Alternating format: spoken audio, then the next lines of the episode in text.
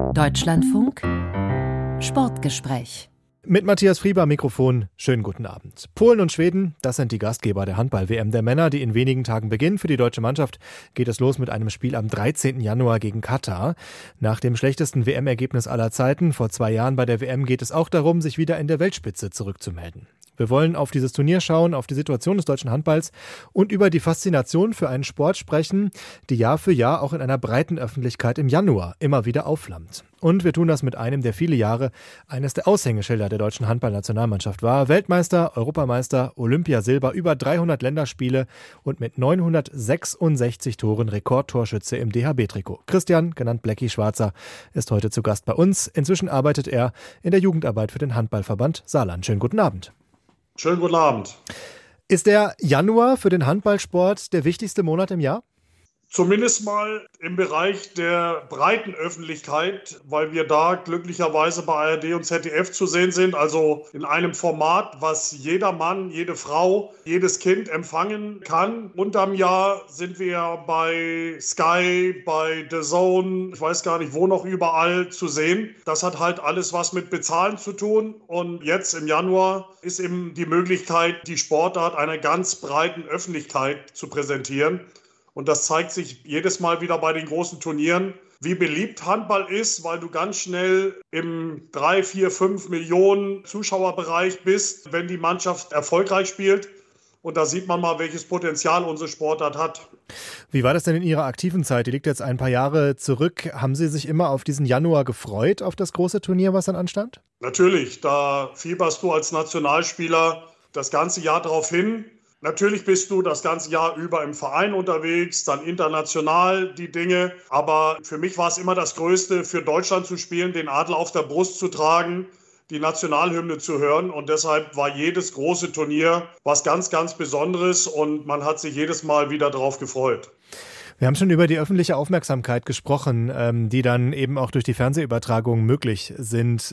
Wie ist das, wenn wir eben über diesen Januar sprechen? Das ist eine Aufmerksamkeit, die aufflammt. Je erfolgreicher die deutsche Mannschaft ist, umso größer wird sie. Dann sind auch die Zeitungen voll davon. Und dann aber ist es im Februar relativ schnell wieder vorbei, selbst wenn ein großer Titel wie ein EM- oder WM-Titel stehen sollte. Was heißt das eigentlich für eine Sportart, dass man da so ein kurzes Fenster hat, wo man sich präsentieren kann und danach es den allermeisten doch wieder relativ egal ist, weil die Bundesliga gar nicht so präsent ist? Ja, man muss es so ein bisschen relativieren. Die Handballzuschauer haben das natürlich etwas länger präsent, aber jetzt so die breite Öffentlichkeit, da ist es ein, ein bisschen was anderes. Und dieses Zeitfenster musst du natürlich nutzen, weil Fußball ist im Moment nicht so aktuell. Im Moment sind ja so die Wintersportarten mehr im Fokus. Und da musst du dich natürlich als Mannschaftssportart eben auch dementsprechend präsentieren und die Chance nutzen. Positives Image sammelt man, indem man erfolgreich ist. Und wenn man erfolgreich ist, hat man auch die Möglichkeit, Nachwuchs zu akquirieren. Ich denke mal, auch in unserer Sportart ist das auch jetzt nach Corona A ein großes Problem, B eine große Chance, vielleicht Kinder nochmal für eine Sportart zu begeistern, zu akquirieren. Und deshalb wäre es enorm wichtig, wenn die Nationalmannschaft jetzt äh, bei diesem Turnier erfolgreich Handball spielt. Da sprechen wir gleich drüber. Ich will noch mal eine Frage anschließen. Ich habe mich nämlich gefragt, ist das nicht auch in gewissem Sinne eine luxuriöse Position für den Handball? Nicht im Vergleich zum Fußball, aber im Vergleich zu Basketball, Eishockey und so weiter. Dass es sozusagen einen eingeübten Termin gibt, dass auch viele wissen, im Januar, da ist Handball, das ist irgendwie so ein gesetzter Termin. Da hat man einen ganz guten Moment gefunden, wo man das etablieren konnte, Jahr für Jahr?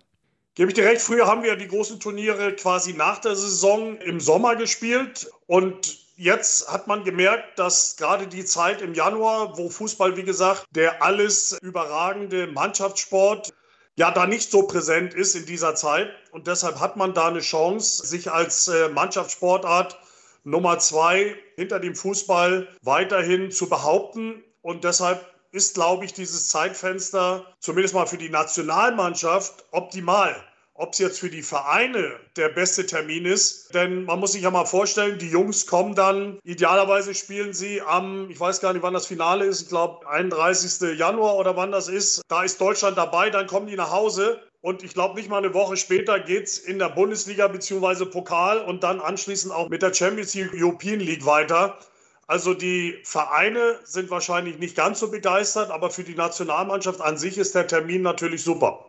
Das war ja beim Fußball ein großes Thema. Wir hatten ja zum ersten Mal eine Winter-WM in Katar und dann war ein großes Thema, auf einmal haben wir ein Turnier mitten in der Saison und da wurde viel darüber geredet. Das ist im Handball ja quasi Alltag. Würde man da in der Handballszene, wenn ich sie so mal zusammenfassen darf, nur müde drüber lächeln, dass die Fußballer auf einmal ein Thema hatten damit? Ja, es war halt was Neues, was anderes, eine neue Situation, die man noch nicht hatte und deshalb hat man sich wahrscheinlich so viel drüber unterhalten. Aber nochmal, die Fußballer haben jetzt ihr Turnier gespielt, jetzt sind sie quasi in der Winterpause und haben jetzt noch mal Zeit, die Saison vorzubereiten. Bei uns, die kommen wieder und fangen sofort wieder an, in ihren Verein zu spielen. Also es ist auch noch mal wieder eine komplett andere Situation, wie sie jetzt bei den Fußballern vorherrscht. Und das ist eigentlich immer die größte Herausforderung und leider auch eine Herausforderung, die Meisterschaften und Titel beeinflussen kann, weil keiner weiß, wie kommen die Spieler von diesem Turnier zurück. Gibt es erneute Verletzungen? Man ist müde nach so viel Spielen in kürzester Zeit. Und deshalb beeinflusst so ein großes Turnier natürlich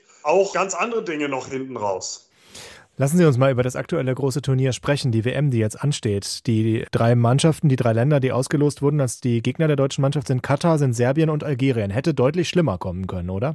Ja, vom Papier her auf jeden Fall. Nur man weiß im Endeffekt nicht so genau, was da auf einen zukommt. Was ist mit Katar? Die afrikanischen Mannschaften an sich sind immer ein bisschen gefährlicher, auch wenn sie deutlich europäischer spielen. Äh, mittlerweile früher gab es da Abwehrformationen, die kannten wir in Europa nicht. Deshalb haben wir uns immer so schwer dagegen getan. Serbien europäische Mannschaft, da weiß man, glaube ich, schon, was auf einen zukommt. Aber ansonsten hat natürlich auch die Fußballweltmeisterschaft sehr, sehr toll verdeutlicht, dass es im Endeffekt kleine Nationen im Fußball auch oder im Sport eigentlich nicht mehr gibt, weil alle unheimlich aufgeholt haben. Und da muss man einfach auch mal abwarten, was jetzt äh, da bei der Handball-Weltmeisterschaft passiert. Was sind denn da die größten Stolpersteine mal jetzt gerade in der Vorrunde? Das wird ja sozusagen das erste Ziel sein für die deutsche Mannschaft, erstmal diese Vorrunde zu überstehen.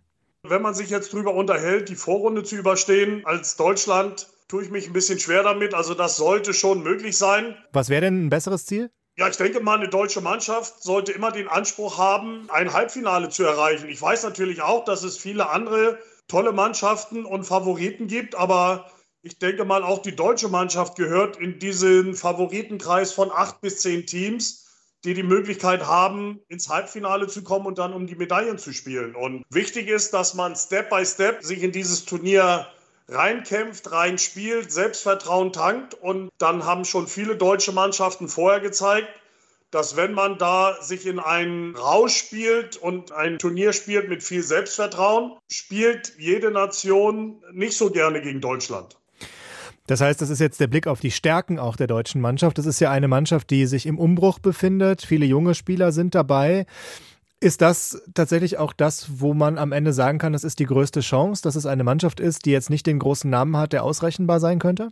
Also generell bin ich jemand, der sich immer nur auf die Stärken konzentriert. Natürlich versuchst du im Training Schwächen irgendwo abzustellen, aber in erster Linie gilt es im Leistungssport, sich auf seine Stärken zu konzentrieren. Und äh, du hast es eben angedeutet, die deutsche Mannschaft ist eine gute Mischung aus erfahrenen Spielern, auch aus Europameistern von 2016, plus junge Spieler, die ihr erstes WM-Turnier spielen, die hungrig sind, die heiß drauf sind, die für Deutschland spielen möchten. Und das ist schon mal eine sehr gute Grundvoraussetzung, denke ich.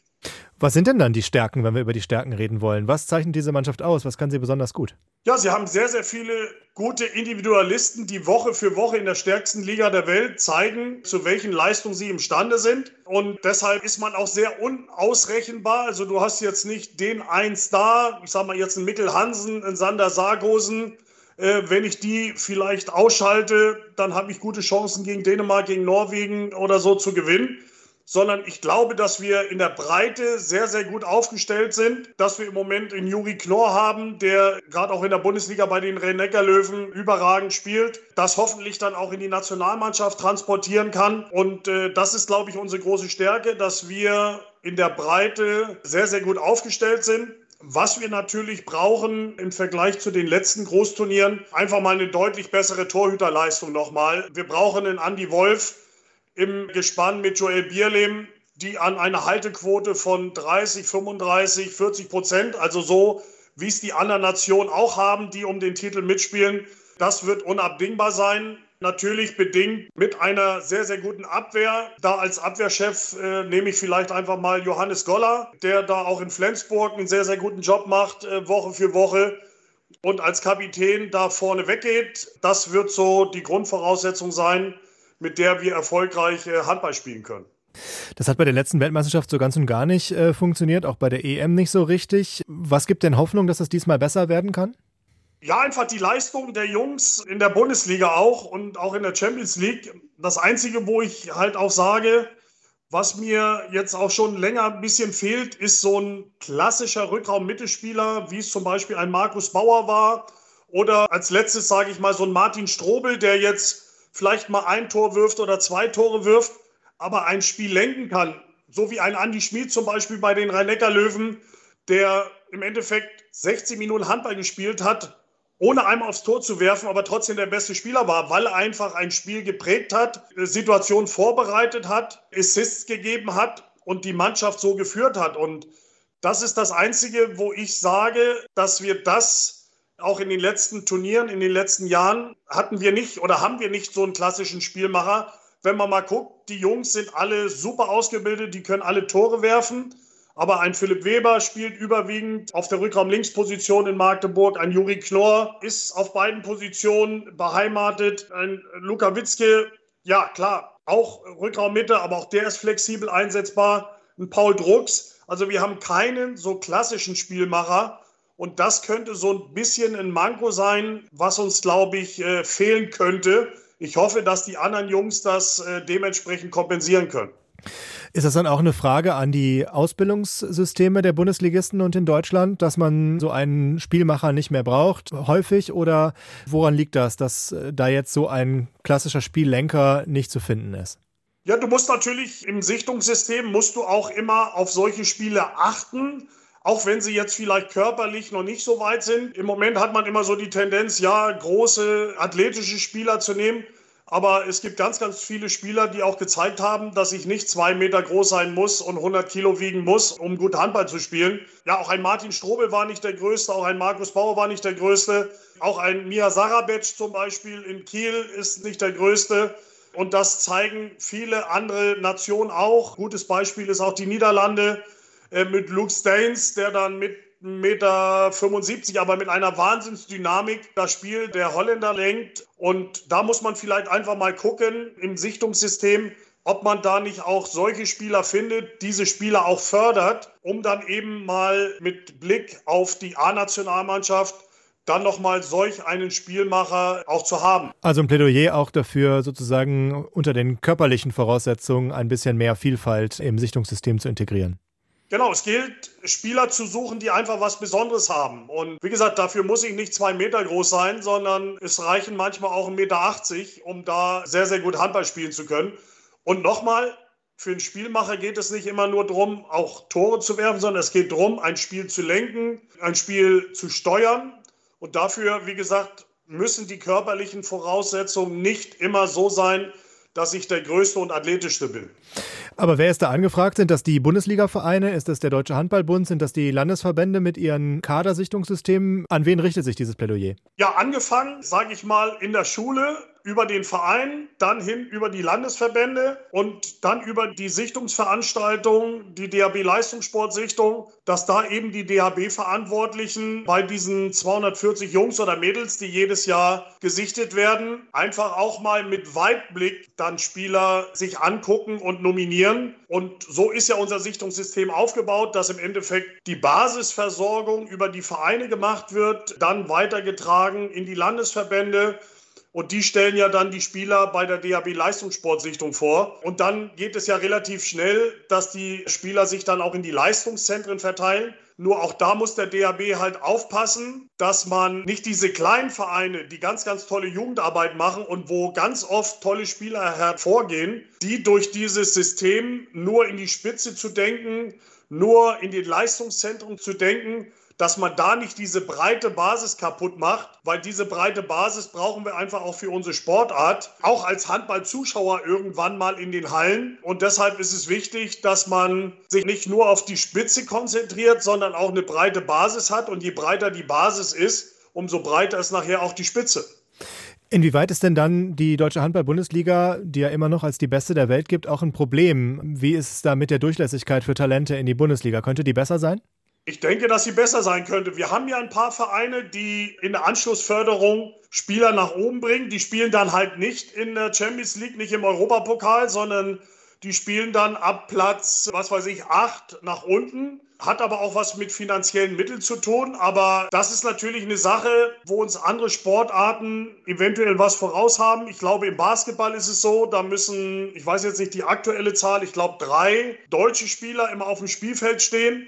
Und bei uns gibt es halt gar keine Einschränkung. Und äh, deshalb ist es so schwer für die deutschen Talente, die in diesen Leistungszentren bei den Bundesligisten ausgebildet werden, selten den Weg und schnell nach oben schaffen. Da haben uns halt andere Nationen, gerade die Nordländer, da spielen schon Jugend-, Junior-Nationalspieler, spielen schon mit 16, 17, 18, 19 Jahren in der höchsten Liga im eigenen Land, teilweise auch in der Champions League und können da besser gefördert werden. Und bei uns äh, werden eben diese Plätze durch Ausländer oftmals belegt. Und das ist, äh, glaube ich, einfach auch ein Problem bei uns äh, in der Nachwuchsförderung. Das heißt, es bräuchte ein bisschen mehr Mut in der Bundesliga, dass man sozusagen nicht nur auf dieses Etikett beste Liga der Welt schaut und versucht, alle möglichen Superstars internationalem Rang hinzuholen, sondern dass man mit ein bisschen mehr Mut auch an die Nationalmannschaft denkt? Auf jeden Fall, aber du verlierst ja nicht das Prädikat beste Liga der Welt, weil es sind ja viele gute junge deutsche Spieler da. Ja, und die Frage ist, ob ich an Position 13, 14, 15, 16 hochbezahlte Ausländer brauche.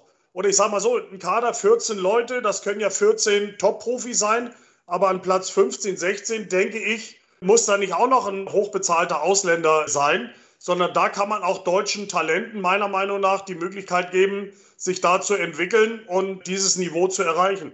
Ich muss gerade an die englische Fußballliga denken, die Premier League. Die Nationalmannschaft schafft es auch nie bis zum großen Erfolg und da spielen auch die besten Spieler der Welt. Kann man das irgendwie vergleichen? Also mit Fußball will ich mich generell nicht vergleichen, aber vielleicht könnte man diesen Vergleich so ein bisschen zu Rate ziehen. Das Deutschlandfunk Sportgespräch heute, kurz vor der Handball-WM mit Christian Schwarzer, dem Rekordtorschützen der deutschen Handballnationalmannschaft. Ich will mal zurückblicken. Das ist jetzt genau 20 Jahre her. WM in Portugal, Silbermedaille. Christian Schwarzer, der wertvollste Spieler des Turniers. Wie oft kommt noch der Gedanke zurück an diese Tage vor 20 Jahren?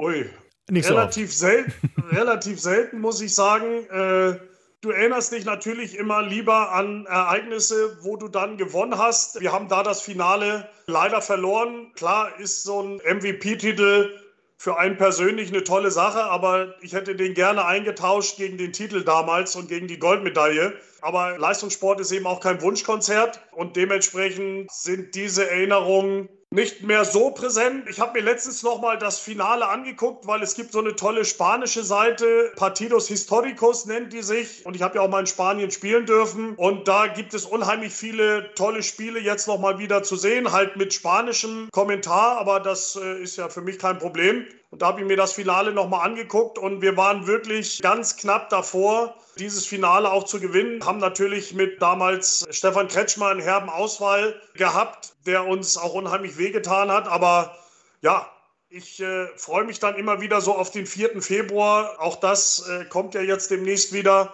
Da haben wir 2007 dann diesen WM-Titel feiern dürfen im eigenen Land. Und an solche Ereignisse erinnert man sich noch mal ein bisschen mehr und lieber dran, sage ich einfach mal. Ne?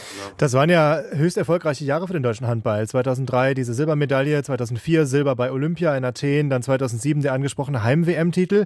War das und 2004 Europameister, darfst du nicht vergessen. Europameistertitel ja. kommt auch noch dazu. Das wäre jetzt das nächste in meiner Aufzählung gewesen. Waren das die erfolgreichsten Jahre für den deutschen Handball eigentlich so in der Geschichte gesehen? Kann man das sagen?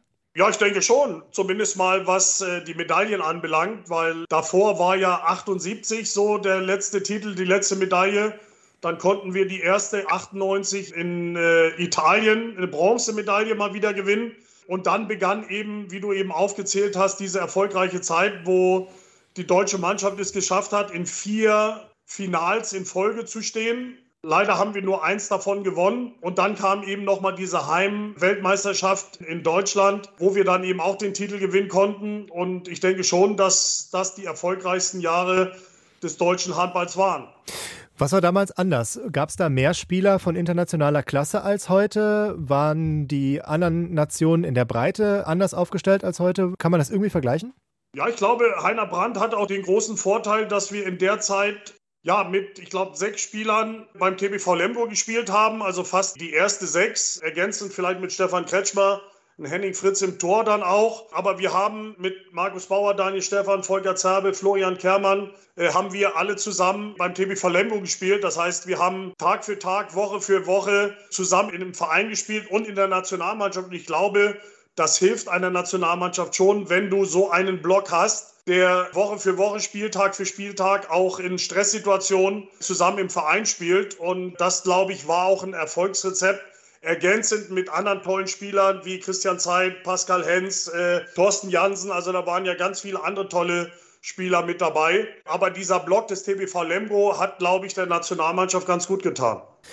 Sie waren ja in Ihrer aktiven Karriere Kreisläufer, haben eben 966 Tore für die Nationalmannschaft gemacht. Ist das auch ein Unterschied zum Handball von heute? War der Kreisläufer früher zentraler und wichtiger und häufiger bei Aktionen dabei als heute? Sehe ich nicht so. Ich denke auch, dass der Kreisläufer heute in Kombination mit dem Rückraum-Mittelspieler ist die Achse, die unheimlich gut funktionieren muss. Und deshalb glaube ich nicht, dass der Kreisläufer heute nicht mehr so wichtig ist, sondern für mich heißt es, ein guter Kreisläufer, sprich jetzt auch ein Johannes Goller, ein Janik Kohlbacher, ein Tim Zechel jetzt im aktuellen Kader, sollten auch zentrale Positionen im Abwehrspiel einnehmen. Und das hilft dann natürlich auch dem Trainer. Er muss keinen Abwehrangriffwechsel machen und solche Dinge. Und deshalb ist für mich ein guter Kreisläufer heute genauso wichtig wie damals und äh, sollte immer eine zentrale Position im Angriff wie im Abwehrspiel einnehmen auch. Machen aber weniger Tore, oder ist das eine falsche Beobachtung?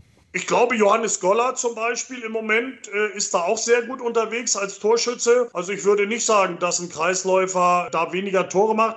Nichtsdestotrotz ist natürlich die Position eines Kreisläufers nicht in erster Linie die eines Torschützen, sondern ein Kreisläufer muss seinen Mitspielern helfen und deshalb muss ich auch zu 100% Teamplayer sein, muss seinen Mitspielern helfen, in gewissen Aktionen einen Stellungsvorteil zu bekommen, Sperren zu stellen, Lücken zu reißen. Idealerweise kriege ich dann auch mal den Ball und darf mal aufs Tor werfen, aber in erster Linie bin ich dafür da, um meinen Mitspielern zu helfen. Wie kann man denn den Handballsport jetzt 2023 charakterisieren? Ähm, das ist, wenn man sich Spiele anguckt, der letzten 10, 20 Jahre ja schon nochmal athletischer geworden, kann man, glaube ich, sagen, auch schneller geworden, das Spiel. Was sind so die bemerkenswertesten Unterschiede? Wie funktioniert Handball heutzutage? Schneller will ich nicht unbedingt sagen, weil wir haben ja damals auch in der Saison 2002, 2003 mit der schnellen Mitte beim TBV Lemgo quasi die gesamte Liga überrannt. Und da war das Spiel auch schon schnell. Aber du hast natürlich recht, dass die Athletik nochmal deutlich intensiver geworden ist. Die Jungs nochmal deutlich athletischer sind, äh, auch nochmal dynamischer sind. Und das ist, glaube ich, der Hauptunterschied, dass sehr, sehr viel mit Kraft und Dynamik gespielt wird. Früher wurde auch mal viel mit Finesse gespielt und das fehlt mir heute einfach so ein bisschen dass so Kleinigkeiten mit schnellen Doppelpässen und solche Dinge viel zu wenig gearbeitet wird, meiner Meinung nach, weil die immer noch heutzutage sehr erfolgsbringend sind und man viel mit Kraft und Dynamik versucht zu machen. 2016, das war der letzte EM-Titel, der letzte große Titel für die deutsche Handballnationalmannschaft. Da ist man mehr oder weniger als Außenseiter in das Turnier gegangen. In Polen, jetzt spielt die deutsche Mannschaft bei der WM wieder in Polen. Ist auch nicht bei den ganz engen Titelfavoriten, wir haben schon drüber gesprochen. Kann man die Situation irgendwie vergleichen? Ja, glaube ich schon, dass man so ein bisschen unter Radar sich bewegt. Und das kann natürlich eine große Chance sein, dass man bei den meisten vielleicht nicht so ganz oben auf dem Zettel steht. Aber du hast es gerade gesagt, 2016 ähnliche Situation. Und damals ist die Mannschaft über sich hinausgewachsen, angefangen von Andy Wolf im Tor. Und das würde ich mir eben auch jetzt äh, für die deutsche Mannschaft wünschen. Jetzt hat sich der Bundestrainer Alfred Gislason beschwert über Spieler, die abgesagt haben für die Weltmeisterschaft. Also einige Spieler beispielsweise unterziehen sich Operationen, anstatt bei der WM teilzunehmen. Hat er ein bisschen recht? Ist der Stellenwert so einer Weltmeisterschaft nicht mehr der, der er mal war? kann ich jetzt nicht beurteilen. Ich kann nur das, wie es bei uns war, beurteilen. Und für uns wäre es äh, ein Ding der Unmöglichkeit gewesen, ein Großturnier nicht zu spielen. Hätte es bei uns nicht gegeben. Wir haben uns immer so drauf gefreut. Wir haben vorher drüber gesprochen, wie wichtig diese Veranstaltungen für uns waren. Wir haben uns immer gefreut, uns mit den Kumpels da zu treffen, zusammen gegen die Besten der Welt äh, zu spielen. Aber wie gesagt, heutzutage scheint das irgendwie so ein Trend zu sein. Ich muss aber auch sagen, ich verstehe die Argumentation der Jungs, ob es jetzt die Familien sind, ob es die Gesundheit ist kann ich verstehen. Auf der einen Seite, auf der anderen Seite muss ich sagen, bei uns, wie gesagt, hätte es das nicht gegeben. Und deshalb kann ich beide Seiten verstehen. Ich verstehe Alfred Gislason, wenn der sagt, das scheint nicht mehr so wichtig zu sein für die Jungs. Die Jungs kann ich verstehen, weil die Belastung unheimlich hoch ist und die Gesundheit natürlich das höchste Gut ist. Aber nochmal, bei uns hätte es solche Absagen damals nicht gegeben. Dann ganz am Ende natürlich noch die Frage nach den Perspektiven. Unter den acht bis zehn Favoriten könnte es sein für die deutsche Mannschaft. Das Ziel muss immer das Halbfinale sein. Diese Sätze habe ich alle schon gehört in diesem Sportgespräch. Kann man irgendwie sagen, was so der engste Favoritenkreis ist? Sind das die üblichen Verdächtigen? Frankreich, Spanien, Dänemark, Norwegen? Auf wen wird es hinauslaufen? Ja, auch Spanien hat im letzten Turnier wieder gezeigt. Alle haben gesagt, ah, die Spanier, die sind nichts.